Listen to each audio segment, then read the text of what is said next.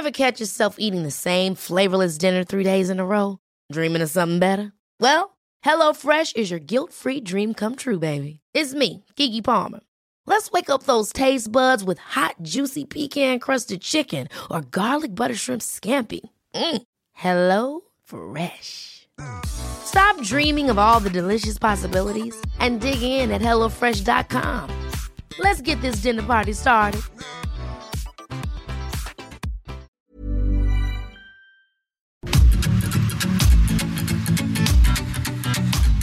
GastroLab es un lugar donde cabemos todos. Aquí encontrarás historia, recetas, producto, materia prima, vinos y un sinfín de cosas que a todos interesa, ya que con cocina y vino se aprende en el camino.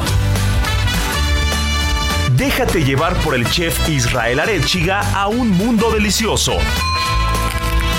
GastroLab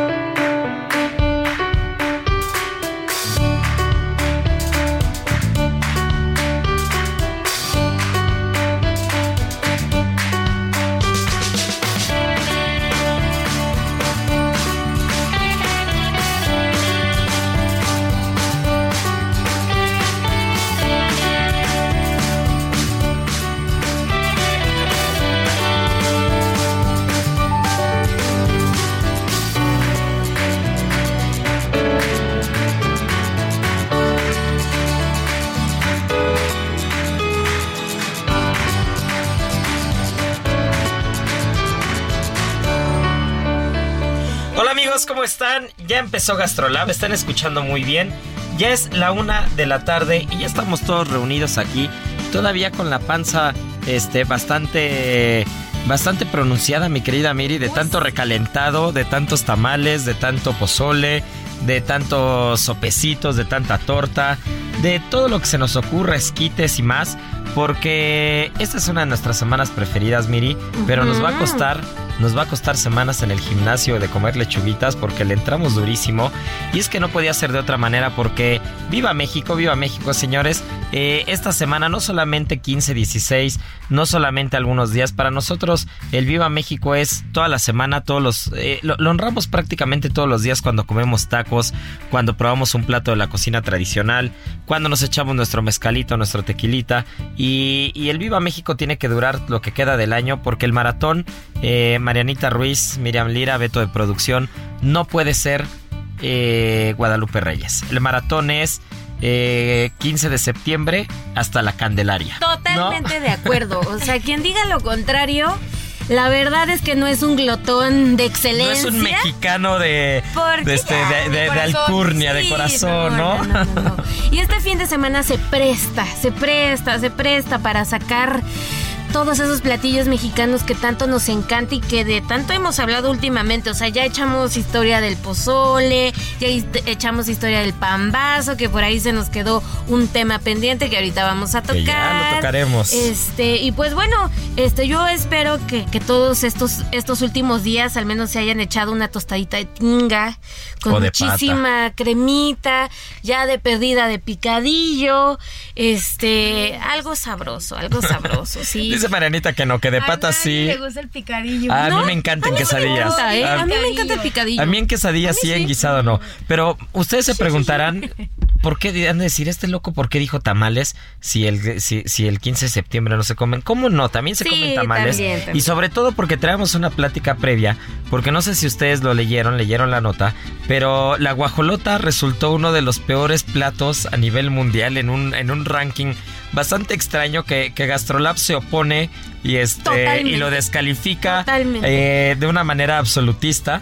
No podemos permitir eso porque no solo fue un plato mexicano, fueron dos los que calificaron No, en el, locos, en el top verdad 10 de los peores platos a nivel mundial. Eh, la torta de tamal que, que puedo coincidir, a mí el tamal no me hace muy feliz y en torta menos. Pero, pero el siguiente estoy a punto de ir a quemar las instalaciones de quien hizo esta lista porque los tacos de tripa no pueden ser considerados. No, no, no, eso definitivamente no. A mí No. se me hace que quien hizo el ranking se comió una torta de tamal que ya estaba un poco remojada. No, ni siquiera la Puede ser. Puede ser. Que no ha comido taco de tripa. No, más bien que yo ¿Por creo que sí la torta de tamal La la probó y por eso es definió que era de los peores porque estoy co- coincido con él. Este, no, no, no, tampoco tampoco los ¿eh? peores, hay cosas muy malas en el mundo, ¿eh? Hay platos sí. muy malos en el sí, mundo. Pero el taco de tripa me pegó en el corazón. Fíjate que el taco de tripa es difícil, porque no en cualquier lugar hacen buena tripa. Entonces también habrá que ver qué le llevaron a ese jurado de tripa. O sea, qué tal que no estaba bien fritita, qué tal que no estaba bien hechecita. Sí. Y, y la tripa cuando no está bien fritita y bien hechecita, la verdad es que sí Es tiene más- sus, sus- su tema. Ahí les va Su un tema tip que escuché. Ahí les va un tip que escuché alguna vez y tiene todo el sentido. Si tú le echas una salsa muy fría a un taco de tripa, automáticamente el cebo, la grasita como que se hacen presentes. Mm. Entonces, para comer tacos de tripa, si tú tienes la salsa calientita y se le echas al taco de tripa su limón, su cilantro, cebollita y va para adentro, de verdad es una cosa bárbara. Yo recuerdo muy buenos tacos de tripa, pero también recuerdo que si está fría, no está muy caliente, si no está bien frita, eh, si no está bien lavada, tiene, tiene su tiene su lado Sí, oscuro, la pero no para ser uno de los peores platos. No, y tampoco la torta de tamal, perdón, pero tampoco. Sí, estoy de acuerdo que no me encanta, pero tampoco puede ser uno de los peores. Hay, No, y bueno. hay muy malos platos alrededor del mundo. En este país, de verdad que todo aquel que vaya tarde, y no me dejarán mentir, o sea, se para en cualquier esquina y un platillo que te hace el paro, no por una dos horas hasta mediodía, es una muy buena torta de tamal. No es que tiene masa calorías masa para con toda la masa. semana. Y si tienes suerte y te encuentras un puestito que va con bastante salsita y bien rellenito el tamalito, híjole, gloria, gloria. O hasta gloria. fritos, ¿no? También. Ah, uh, frito. No, pero eso ya es gordísimo. Ahí sí, es Para este programa, mi querida Miriam, eh, nada es demasiado. Nada es demasiado. Para nosotros nada puede ser demasiado. El Ya estándar, la, la vara de, de- el tragómetro, eh, deberíamos de inventar esa Vamos sección como el, el- tragómetro. el Sí, tragómetro. sí, Eh, en- entre todos los que los que estamos aquí en la cabina, que somos Parece cuatro, yo creo que está en 100 promedio. De 0 a 100 está en 100 promedio. Sí, ¿No? somos bien comelones. Entonces, Y seguros los que escuchan nada el nos es- programa. sí, también, nada nos son. espanta. Nada nos No. espanta, no nos hagamos de la boca chiquita. Sí, no. Pero este, pero estamos totalmente en desacuerdo y reprobamos la actitud de esos jueces Sí. y, y su veredicto de esos pseudo jueces que, que se les ocurrió en algún momento decir que saliera de su boca o de su pluma que, que los tacos de tripa son uno de los peores platos de- del mundo. No hay manera. Se no dejaron manera. llevar. Se dejaron Se llevar. dejaron llevar. Con- por malas ese, ese jurado fue comprado, ¿no? Sí, sí. México de mis sabores. Nuestro sabor, mezcla de historias, culturas, pueblos y civilizaciones.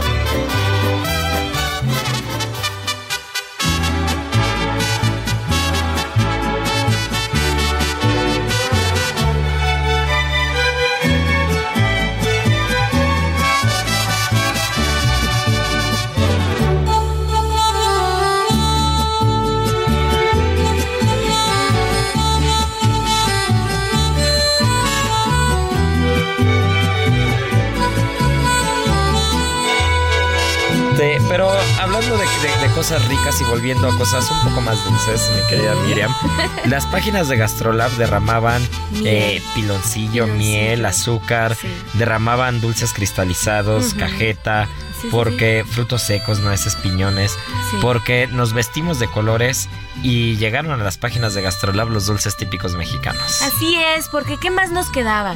O sea, ya veníamos todo el mes hablando de pues platillos tradicionales, nos acercábamos peligrosamente pues a la fecha que coronaba este 15 de septiembre y pues el postre, faltaba el postre, ¿no? Y nosotros que salimos este viernes 16, pues dijimos el postre. ¿Y qué mejor postre que los dulces típicos que tienen una historia y una tradición en nuestro país? Bueno, bárbara. Para todos aquellos que no vieron la sección, ahorita métanse a y gastrolab.com. bien bonita, bien colorida. Súper bonita, porque además, o sea, tenemos riqueza hasta en la estética, ¿no? O sea, porque los dulces mexicanos brillan, los ves y se antojan, los ves y hablan por sí solos, ¿no? O sea, no necesitas casi casi ni, ni morderlos para ya estar salivando nada más de, de verlos y, y de sentir como todo ese azúcar. Y tengo que reconocer que, que la, la parte editorial de Gastrolab nos escuchó Marianita, porque hablábamos de las pepitorias y, y también nuestro, nuestro rechazo a las pepitorias con dos gotas de miel únicamente. Este, promovemos en este, en este programa promovemos las pepitorias con una cantidad importante este, por no decir cantidad industrial de miel dentro, dentro de este, dentro de estas dos eh, semicírculos dobleas. Sí. Pero eh, las páginas de Gastrolab nos dejaron babeando, porque Sí. solo de, le- de leerlas sentí que me dio un rush de azúcar. Pero qué delicia. Para ti, mi querida Miriam, aparte de que nos platicarás lo que salió en las páginas de Gastrolab. ¿cuál es tu dulce típico o tradicional mexicano favorito? Uno nada más. Uno nada más. Híjole, es que yo soy más hacia lo saladito, dulzoso, entonces me iría por una cazuelita de tamarindo dulce.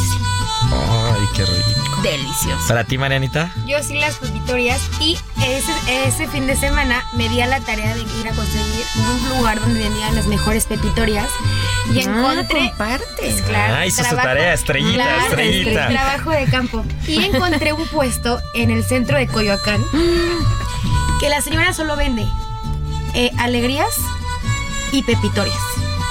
Tiene de guayaba, de mora azul, de, de esta crema de avellana. Eso es un secretazo. Sí. Dinos tiene que calle. de todos los sabores. Y entonces las tiene paradas y son de color- Si son las de, las de blueberry es como color morada y entonces dice que la oblea la hace con blueberries y la mermelada es de blueberry. ¡Qué modernidad! de Pepitoria gourmet. Y compré unas de guayaba. Uh, porque para mí me ¿qué? cuesta No, no, no. guayaba. El problema Ya no es si dinos la compras, calle, el por problema favor. es por qué. No, No sí, ¿Por qué no nos trajiste? ¿Y por qué no las tenemos aquí? ¿Por qué? ¿Por qué? Porque no, ustedes no están para saberlo ni yo para contarlo. Pero antes de empezar el programa tuvimos que entrarle a una dosis de carbohidratos que no, No. podemos decir. No, no, no, no, no, podemos pero- decir marca. Los Miriam voy, nos a, los voy a crucifica. quemar, los voy a quemar. Es que no se, no se puede así. Nos o sea, encanta desayunar esto. estos churritos, ya saben, con muchísimo chile y con salsa. Y les digo, ¿pero cómo? O sea, la pancita la han de traer destrozada, pero dice, desayuno de chefs. Claro. Yo, pero Eh, desayuno por. de campeones. Pero, y yo desayunando mi huevito con, de café. con frijoles. no, no, chef que se, respeta desayuna. No, un no hay litro de café, No hay manera. un litro de café. Y el primer alimento masticable llegará a las 2, 3 de la tarde, 1 de la tarde o 8 de la noche según el día. Es que no y, es y tiene que ser, tiene que tener una carga importante de picante. Sí. O sea, sí, tiene, tiene que ser unos de estos churritos con salsa. O tiene que ser este las papas Saratoga de, de, de línea caliente No, y de, no, no de ceru. Este, nos las comemos también eh, con salsita. Eh, lo mismo puede ser tacos, puede ser cualquier, Sí. cualquier tontería que tenga carbohidrato, que No, tenga picante, pasa. que sea rico y que te haga salivar. Uno pensando que el chef está acá con su mandil, 7 de la mañana, partiendo cebollita, jitomate. No, no, no, no. Ocupa su tiempo fuera del restaurante para otras cosas. Porque cocinar ya es demasiado Es diario. demasiado, Es es demasiado. Pero bueno, volviendo al tema de los dulces típicos, eh, muchos, muchos amigos me van a querer crucificar, sobre todo los que no son norteños. Pero te voy a decir cuál es mi dulce tradicional, que no sé qué tan mexicano, vamos a investigar eso, no sé ver, qué tan échale. dulce tradicional mexicano.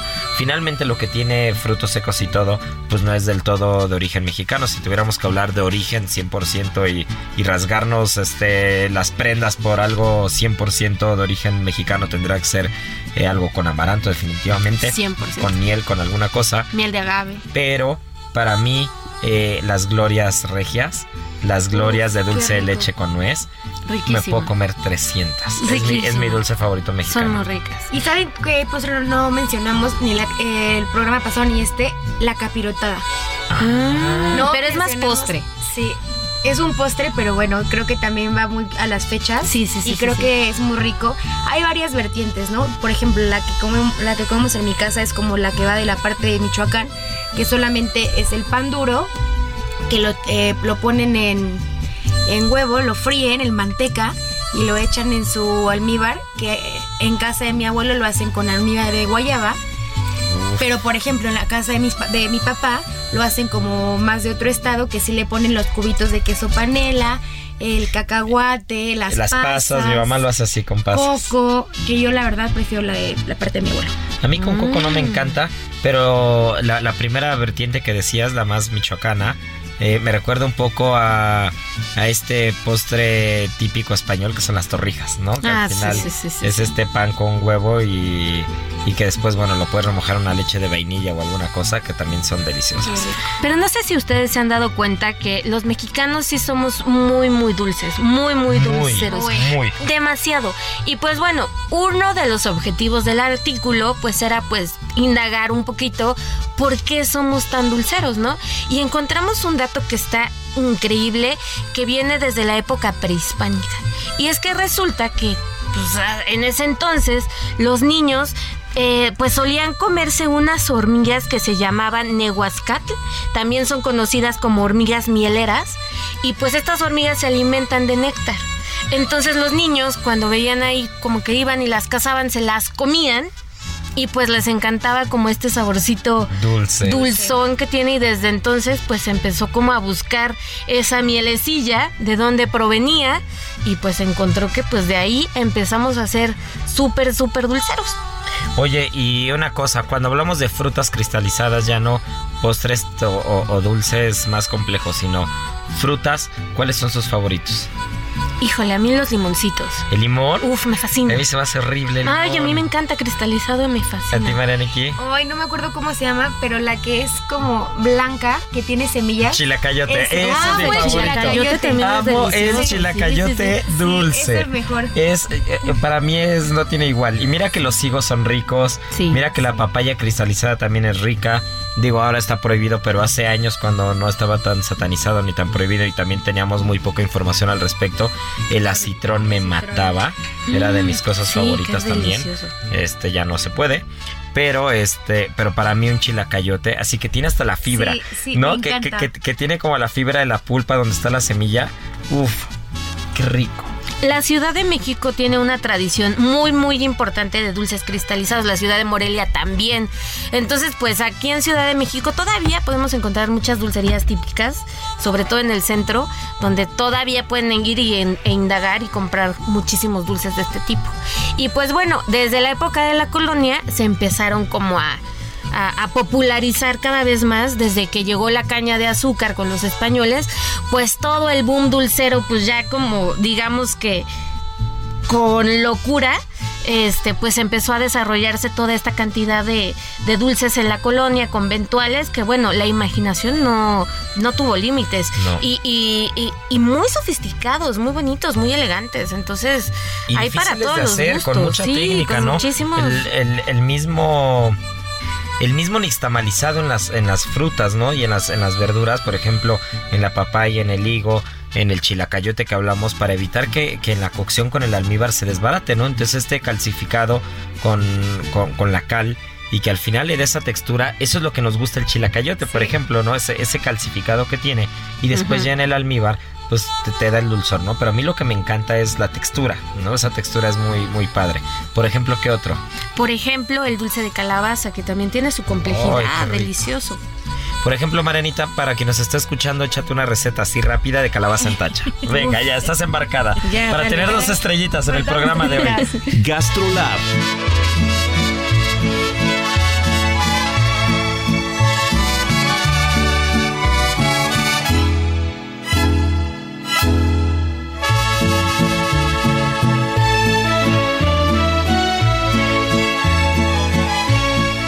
Lo primero es obviamente cortar eh, la calabaza de Castilla y traten de hacerlo en pedazos pequeños para que todo tenga como eh, la cocción como muy pareja. Después vamos a poner el piloncillo, le vamos a poner los aromáticos que quieran, canela, eh, clavo, pimienta gorda, anís estrella y le vamos a poner un poco de agua y lo vamos a a tapar. Ya cuando acabe, si se quieren ver muy pros, después le pueden poner como un cubito de mantequilla a la sacan la calabaza y a quien se la quiera comer con leche con leche, quien no en el jugo, bueno, en el en el almíbar y le pueden poner un pedacito de mantequilla y entonces hacen como una salsa más espesa, más melosita, muy rica. Ligadita. Bañan o pueden hacer una tarta de calabaza o pues un panque de calabaza. Pero ya que tienen esta calabaza, pueden poner como en algún Un helado de calabaza. De calabaza en Mm. tacha. Todo lo que se les ocurra puede ser con esta. Y por ejemplo, vamos, vamos a pensar en, en- en- en reciclar y en no tirar. Tienes la canela de la calabaza en tacha. si esa canela la pones en un atolito de masa con, con leche o en un arroz con leche, alguna cosa, también jala, ¿no? Seguro sí. En un champurrado, en un. En, ah, sí, el champurrado es el que hace con masa. Que Sí, sí, bueno, a sí. mí me gusta comérmelo con bolillo. Que ya después platicaremos de la rico. canela. Ese es un tema que, que a ver si en el sabor oculto Marianita se lo trae pronto. Porque ya lo platicaste alguna vez de la canela, ¿no? Creo que sí. Que se enrollaba en el pelo. Y. Ah, a ver esa, a ver esa. Ah, está Ah. Pues se- recuérdanos. se- bueno, anteriormente la canela creo que lo, lo más importante era de Sri Lanka. De Y- hecho, creo que, eh, perdón que te interrumpa, pero creo que hasta el día de hoy es el único lugar en el mundo donde se produce canela, también por eso es costoso. En México se intentó en Veracruz en algún momento y, Y no hubo manera. Creo que solo de Sri Lanka es donde, Mm, donde sí. proviene. Entonces, la canela es la corteza de, de un árbol. Entonces, anteriormente, o bueno, hasta ahora, se cree que la, la mejor canela era la, la que venía enrollada más finita. Si se dan cuenta ahora en el mercado, encontramos unas canelas muy, muy gruesas. Y es porque esa canela, pues obviamente no es de Sri Lanka, es como nacional. Y el, el árbol, la, la corteza no tiene la flexibilidad para enrollarse y tampoco es tan aromática. Entonces, allá lo que hacían para hacer las calidades es que era la mejor corteza, agarraban el cabello de niñas muy chiquitas, que obviamente allá se estilaba que cuando estuvieran chiquitos no se, no se cortaban el pelo hasta los 15 años, les quitaban pelos y empezaban a enrollar la canela sobre el mismo pelo y después jalaban el pelo. No manches. Entonces las de mejor Y estaban calidad pelonas las pobres niñas a los 15 años. las de mejor calidad eran las que venían más cerradas. Y ya después de ahí, pues obviamente el árbol va pe- perdiendo flexibilidad y era como las dividían. Y el árbol es precioso. Hace poquito visité el Jardín Boca- Botánico de Culiacán, Sinaloa, y tienen un árbol de canela hermosísimo. Las, las, este, las hojitas de este árbol, en cuanto las cortas y, y- las frotas en las manos, suelta todo este olorcito. La corteza es la que se utiliza, pero todo el árbol es como súper mágico y delicioso. Ah, pues mira, con si eso andan ya. por allá, vayan y dense Con una eso vuelta. ya nos quitamos la duda de que Sí, entonces sí. sí, se, sí hay canela nacional. Tenían un Probablemente árbol. no tienen la misma calidad o la producción no alcanza a ser importante a nivel mundial. Sí. Pero sí yo recuerdo que fui a la central de abastos hace años con el principal importador de especias de todo el país y, y tenían unos rollos hermosos de 50 Sí, no, kilos de canela que solo de verlos parecía decoración de un restaurante. No, era para decorar un restaurante o la sala de una casa, precioso.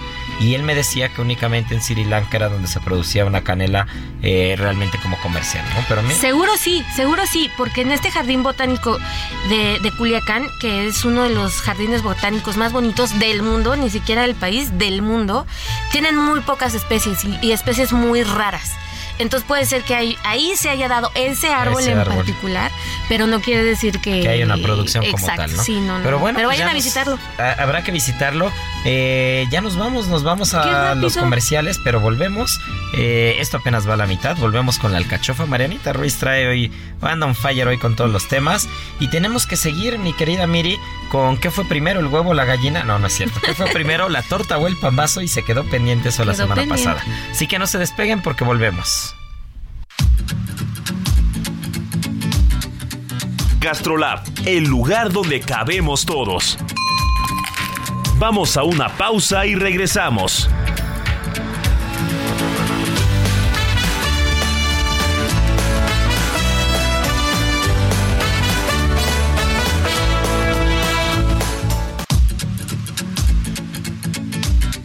Gastrolab, el lugar donde cabemos todos. Estamos de regreso.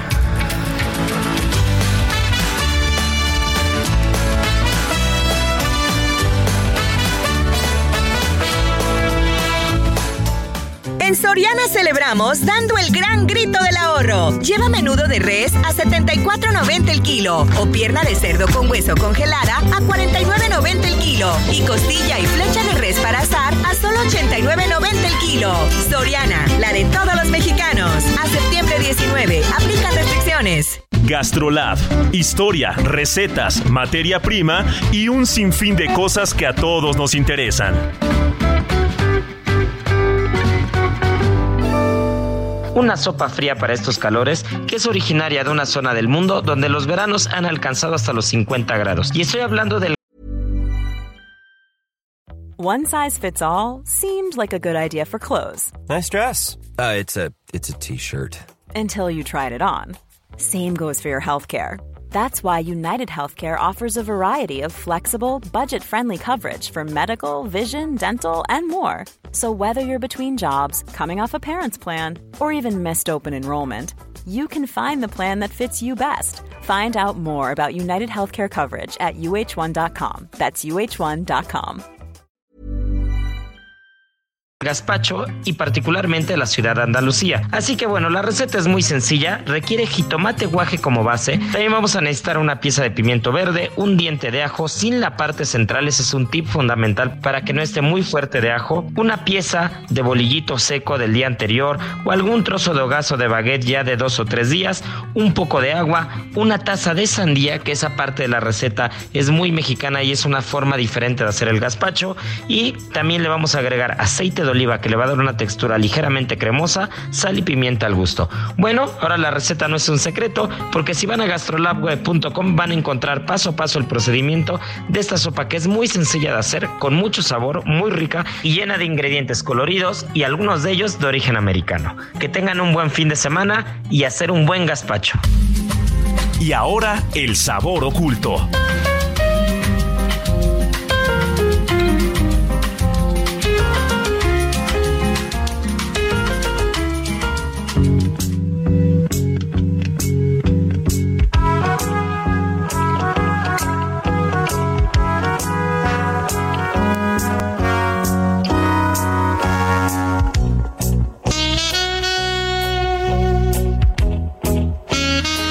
Pues ya estamos de vuelta. Y sea el cachofa de Jerusalén, sea el cachofa eh, de Tudela, sea el cachofa nacional, que la de Jerusalén es una raíz, no, no piensen en una alcachofa como tal. Pero la alcachofa es uno de los productos favoritos de la gastronomía en los últimos años.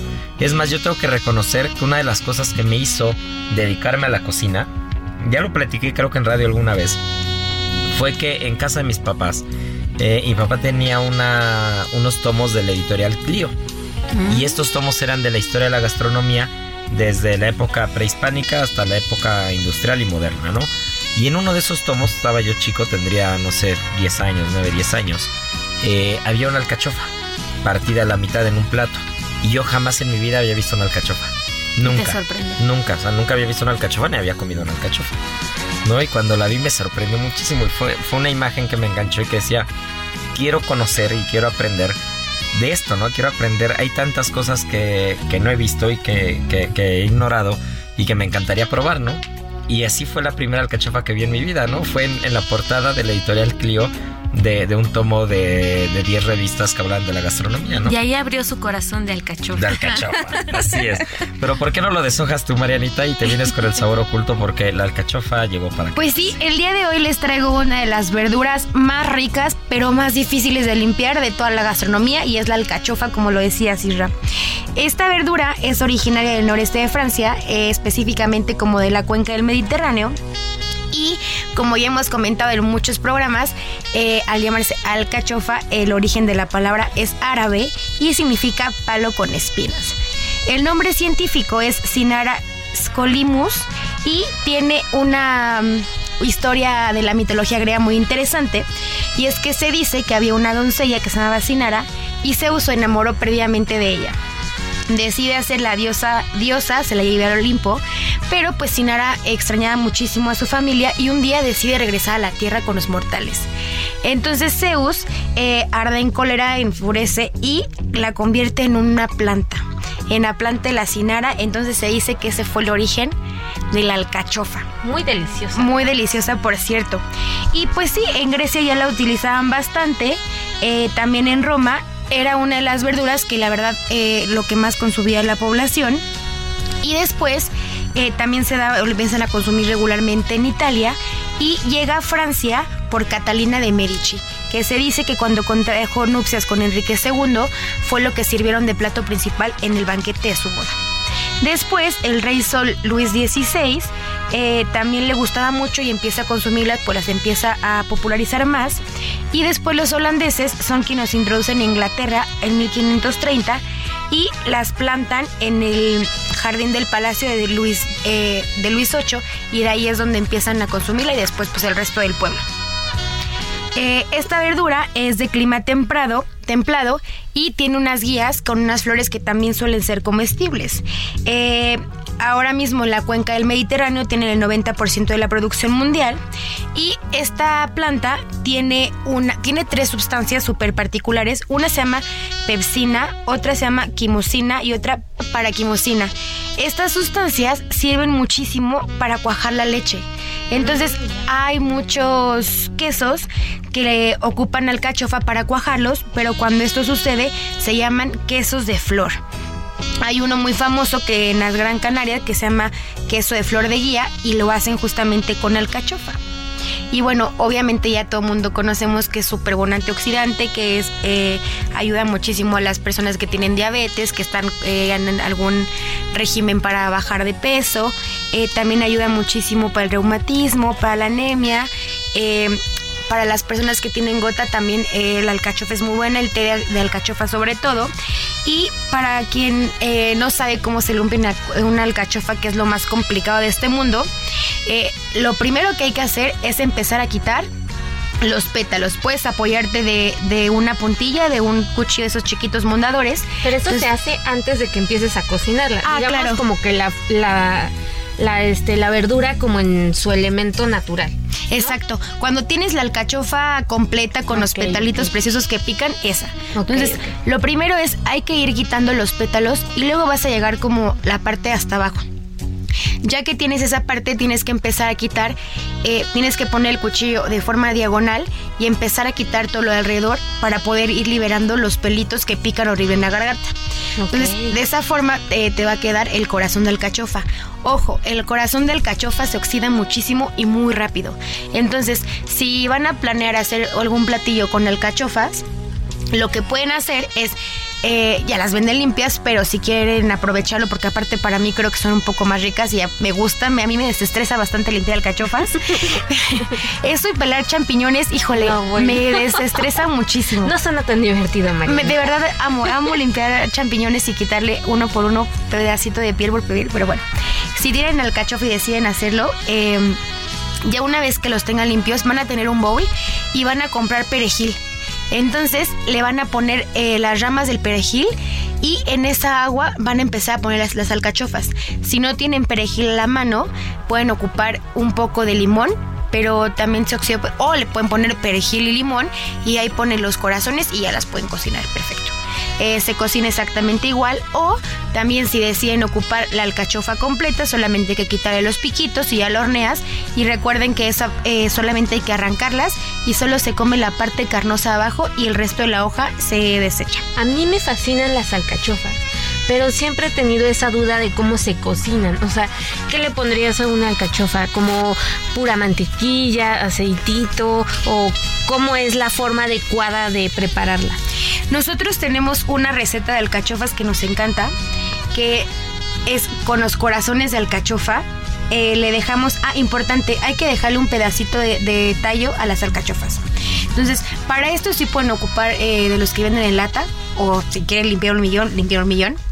y entonces van a freír las alcachofas y eh, si alguien ha hecho croquetas de jamón serrano, este que es, o, si no, en casa pueden hacer una bechamel con lo que quieran.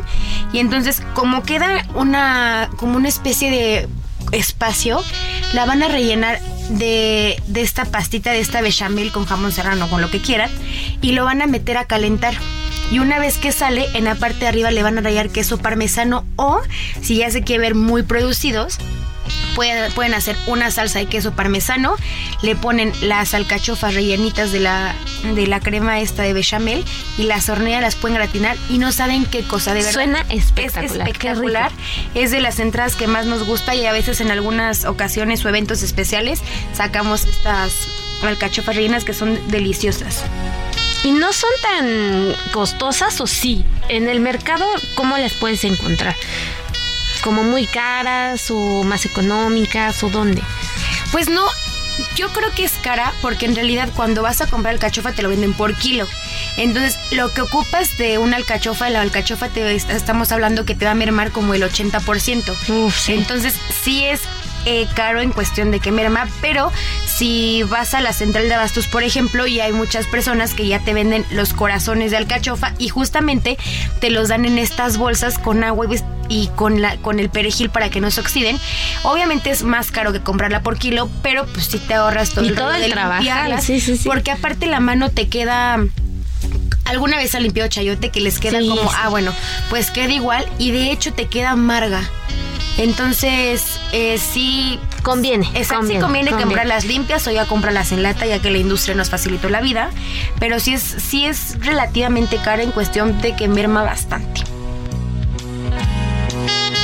Uf, pues Marianita, ya sea frita, ya sea deshojada, con una salsita de queso parmesano. Este, eso, así, así, así es como nos encanta. Pero bueno, pues no nos podemos ir, nos quedan unos minutitos, Miri, y, y la verdad es que tenemos que reconocer que nadie latinó a la adivinanza de este fin de semana. No estaba tan No, fácil. la verdad es que no estaba tan fácil, pero había, había que ponerse a investigar, ¿eh? Fueron Sí, un sí, poquito flojos, la verdad, porque este, dos o tres queridos amigos y, y, y radioescuchas de Gastrolab nos escribieron por ahí que, que, pues no, que no sabían la respuesta, pero que querían escucharla, ¿no? Entonces nos vamos a remontar a la parte histórica Sí. y quien le puso atención a Miriam Lira eh, habrá escuchado que justo el pan vaso surge en la época de Maximiliano. Así es. ¿no? Y surge como, como un plato que le, que le quieren ofrendar o dar a Maximiliano.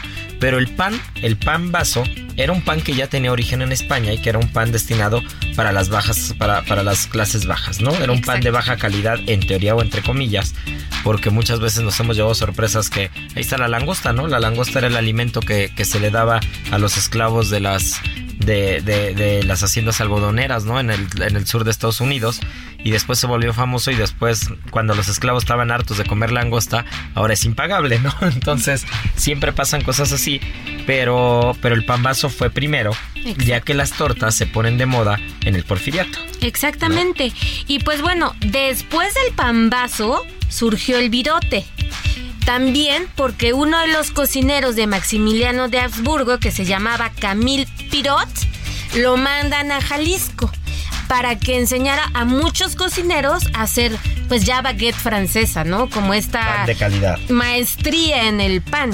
Pero pues él vio la popularidad que tenían estos panes y pues empezó a ser tan popular y tan popular y tan popular que empezaron a venderlo.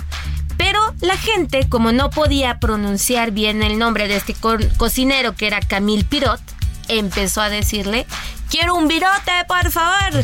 Y pues de ahí para el real, amigos, porque de ahí tuvimos para todos gustos y sabores. y Entonces, primero fue el pambazo, después la torta ahogada y después la torta como la conocemos, ¿no? Exacto. Que, que la torta como la conocemos, eh, encontramos datos bastante curiosos, ya que según un par de historiadores hay como dos vertientes, ¿no? La primera de ellas, que es Jeffrey Pilcher, eh, dice que, que el origen de la torta se remonta a cuando un vendedor de tacos decide utilizar un pan de trigo Mm. en lugar de tortilla. ¿No? Y entonces decide usar, decide usar un pan en lugar de una tortilla, cosa que, que ahora los chilangos hacemos este eh, a discreción y, y- y hacemos con cualquier cosa. Podemos sustituir cualquier cosa por un bolillo y metemos todo en un bolillo. 100%. Pero, pero justo se hace esta mezcla para, para darle una vertiente diferente a los tacos. Y, y es así como la, como la tortilla empieza a ser sustituida por un pan para rellenarse. Y no necesariamente tenía que ser eh, una torta caliente. Claro, ¿no? Sino podía claro, ser claro. una torta de carnes frías o alguna cosa. Pero esto ya a finales del siglo XIX, principios del XX. o sea que esto, las tortas eh, no son sí. tan antiguas. No son tan antiguas, esto ya, ya en pleno porfiriato. Y otro de los investigadores dice que, que el primer registro que hay de, de una torta fue justo antes del porfiriato y, y fue gracias a que se halló un aviso en el periódico en la sección de avisos en el pájaro verde.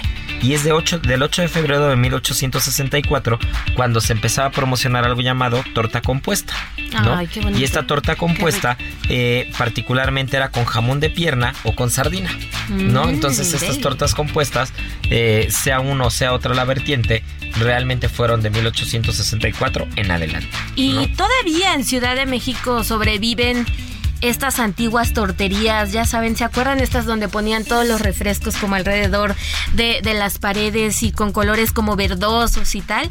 Yo recuerdo mucho, iba una cuando era chiquita muy cerca del metro San Antonio Abad, que se llama La Nueva Reina, todavía existe, si, si tienen oportunidad de visitarla, por ahí pregunten y van a encontrarla. Y son tortas frías pero deliciosas, así de que con tu chilito chipotle, jamoncito, un buen quesito y órale. Pues yo voy a decirles mis favoritas para que si andan por ahí por las zonas se escapen, porque de verdad valen mucho la pena. Es más, tiene un rato que no voy, tiene meses que no voy y tengo que volver porque eh, se me hace agua la boca solo de pensar en esas tortas. La tortería se llama La Canasta Uy. y está en San Ángel, pero la tortería lleva abierta, eh, no sé, más de 60 años. Está desde el 40 y algo, o 50 y algo, o, o 60 y algo si me estoy, si me estoy viendo muy, este, muy conservador, ¿no? Pero 60 años tiene cuando menos la tortería. Y esta tortería que se llama La Canasta, que está en San Ángel, muy cerca del, de Correos de México, eh, casi en la esquina con Avenida Revolución, no me acuerdo, no me acuerdo el nombre de la otra calle, pero este, pero bueno, está Plaza San Jacinto y Plaza San Jacinto caminas hacia la izquierda. Hay, hay una pulquería y hay una cantina tradicional que igual lleva como 70, 80 años en esa esquina. Y adelantito ya está Avenida Revolución. ¿no? Entonces esta tortería es muy curiosa porque tiene como 3 metros de ancho por 15 de fondo. Entonces es como un choricito. Y lo primero que llegas es, hay una canasta de tacos de canasta en la entrada. Y después ves este eh, el mueble de la, de la tortería, ya sabes, con su vidrio, con su, su planchita, un mueble tradicional de tortero. Y, y hay dos, hay tres cosas en particular que me matan de esa tortería. La primera es, hacen aguas de frutas de sabor todos los días, pero hacen todos los días tres o cuatro diferentes. La segunda es, no los encuentro yo en ningún lado, pero hay unos chipotles, los- unos chipotles veracruzanos, los de la torre, Claro, qué rico. y entonces eh, los muelen y les ponen algo más.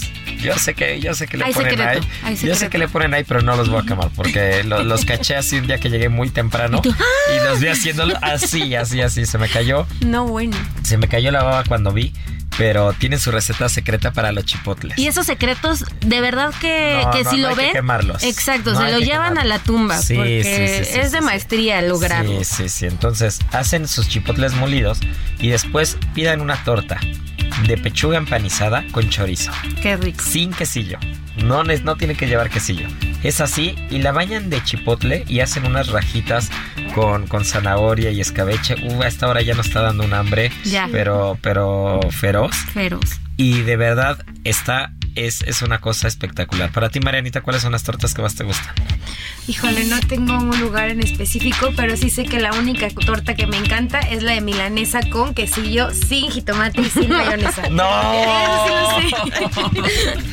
No, no, no, no, no, no, no. Y no habrá quien chipotle, diga por ahí chipotle. que las muertortas son sus favoritas, que O- tampoco guacala. o- ¿eh? o- ya las, las cubanas estas que tienen 300 ingredientes. Ah, o sí, Las del sí, cuadrilátero. Hay Ándale, demasiado. sí, sí, a mí, por ejemplo, de pastor me gustan, pero me gustan con mucha mayonesa. O sea, las tortas de pastor con mucha mayonesa, uff. Y No unas son mis cebollitas favoritas. encurtidas. La verdad es que yo soy súper, súper fan de las tortas de suadero. Ay, Ah, qué las rico es una tortas torta de de suadero. Qué rico. Hay otras muy ricas también, las tortas As, que también son súper Son muy clásicas. famosas. Muy famosas. También dense una vueltita si no las Don con- Polo, ¿no? También es Don famosísimo. Polo. Sí, pues habrá que darnos, habrá que hacer una investigación de campo tal Hay que hacer un libro de tortas. Sí, tal como lo dijo Marianita, hay que hacer investigación, Investigación de, de campo. Ujú. Y, y creo que creo que las tortas son uno de nuestros de nuestros platos favoritos. Sí. Yo creo que que las variantes de tortas no van a parar, que, que vamos a seguir metiendo cualquier cantidad de cosas, de, de tonterías, ya lo hablábamos el otro día, ¿no? Este, torta de tacos, torta de chilaquiles, bueno, torta de chilaquiles es deliciosa, pero no faltará el que haga pronto una torta de flautas, ¿no? Ándale, o seguro ya existe. o o- al- o alguna cosilla ahí. Sí, sí, sí. Y entonces después los voy a esperar en Ceulomas con so- eh, torta de socarrat de la proteína que gusten. Una tortita Para de no lechón. dejar- Una torta de lechón, qué Uy, rico. una torta de lechón ha de ser una joya. Y bueno, todavía nos falta mucho tiempo, pero la de bacalao no Oh, va a. De poder bacalao faltar. a la vizcaína. Delicioso. Era cruzana. Bueno, Ay, bueno, ahí va el último dato curioso, ¿eh? Este dato curioso está bien bueno. el local donde, donde se abrió el primer Ceru San Ángel, antes de ser Ceru San Ángel, Sobre Avenida La Paz. sobre Avenida La Paz, antes de ser Ceru San Ángel, que a mí me tocó estar ahí hace 14 años, Ya llovió. era una tortería gourmet. ¿A poco? Ajá. Abrimos primero como tortería gourmet y era, y era una tortería con chipirones en su tinta, con bacalao a la vizcaína. ¿Qué? Era, era una torta Rico. como, era como, como torta más gourmet. No funcionó y después salió cero. No lo en ese mismo local. No, y mira, años después aquí estamos con Ceru, con Ceru Lomas y ya próximamente Ceru Miami y Ceru todo. Mm. Pues recuérdanos las redes sociales, mi querida Miriam, y vamos Claro. a echarnos la adivinanza esta semana porque Vámonos. nos quedaron a deber la de la pasada, ¿eh? Sí, pues ya saben que los esperamos en arroba heraldo gastrolab en Instagram, gastrolabweb.com es el sitio, gastrolab en TikTok, em, gastrolab en Facebook y Gastrolab pues Radio. Gastrolab Radio, pues estamos en todos lados. Ustedes nada más ponen gastrolab y pues ahí donde les aparezcamos, ahí estamos. Este, pues también en nuestras cuentas personales si quieren, yo soy Lirimiri, Marianita, Yo soy arroba, soy Mariana y Receta. Ah, eres Mariana de Receta. Soy Mariana de Y yo soy arroba Israel Arechiga. Y la adivinanza del, del día va a estar muy sencilla. En Soriana celebramos el gran grito del ahorro. Aprovecha el 4x3 en todas las pastas para sopa, purés de tomate y en papas sabritas, doritos y paquetaxo de 160 a 265 gramos. Sí, 4x3. Soriana, la de todos los mexicanos. A septiembre 19, excepto precisísimo. Aplican restricciones. Gastrolab. Historia, recetas, materia prima y un sinfín de cosas que a todos nos interesan. No sé si ustedes tienen alguna receta a la mano para hacer unos chipotles en escabeche buenísimos, pero si no, ahí les va una de las mejores que después pueden usar como base para hacer un dip o aderezo de chipotle. 200 gramos de chile chipotle seco, 200 gramos de piloncillo, 400 mililitros de vinagre de manzana, una cebolla partida en cuatro, un par de zanahorias peladas y cortadas en rodajas, un poco de pimienta gruesa, hierbas de olor, sal, aceite de oliva y un poco de pimienta molida. Así que bueno, la preparación es muy sencilla. Lo único que tenemos que hacer es poner a hervir primeramente tanto la cebolla como la zanahoria con el vinagre y el aceite de oliva. Y una vez que se empiece a escabechar, vamos a agregar los chiles, el piloncillo y las hierbas de olor junto con las pimientas. Y ahora sí vamos a dejar cocinar durante un par de horas a fuego muy bajo, esperando que el chipotle vaya absorbiendo todo el escabeche. Ahora sí, dejamos enfriar al refri. Así que bueno, no hay pretexto para hacer este fin de semana un aderezo de chipotle espectacular. ¿Sabías que puedes hacer un delicioso guarache saludable? Si deseas comer un antojito mexicano pero sin culpa, prueba un exquisito guarache saludable elaborado con nopal, un alimento delicioso, nutritivo y bajo en calorías. Además, al añadir aguacate previenes el envejecimiento celular gracias a su contenido en vitamina E y C. Aprende a preparar un delicioso guarache saludable en las redes sociales de GastroLab en Adicción Saludable, porque la comida rica no tiene que ser aburrida.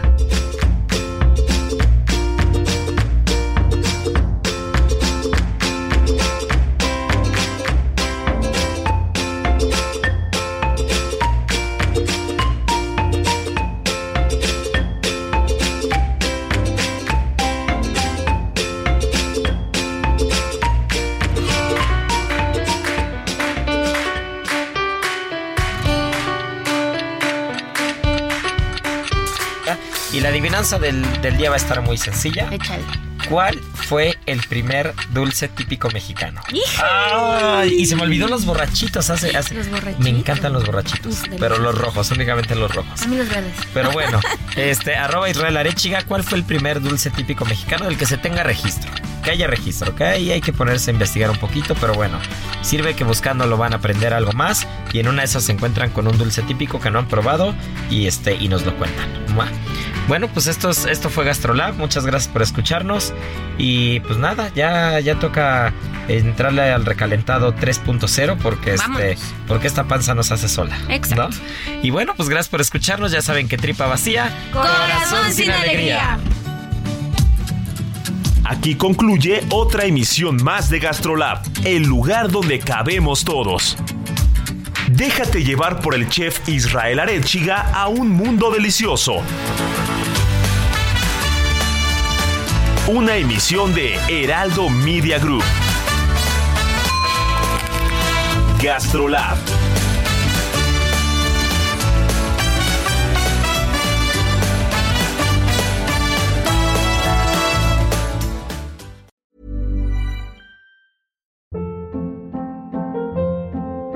Hold up. What was that? Boring. No flavor. That was as bad as those leftovers you ate all week. Kiki Palmer here, and it's time to say hello to something fresh and guilt-free. Hello Fresh. Jazz up dinner with pecan-crusted chicken or garlic butter shrimp scampi. Now that's music to my mouth. Hello Fresh. Let's get this dinner party started. Discover all the delicious possibilities at hellofresh.com.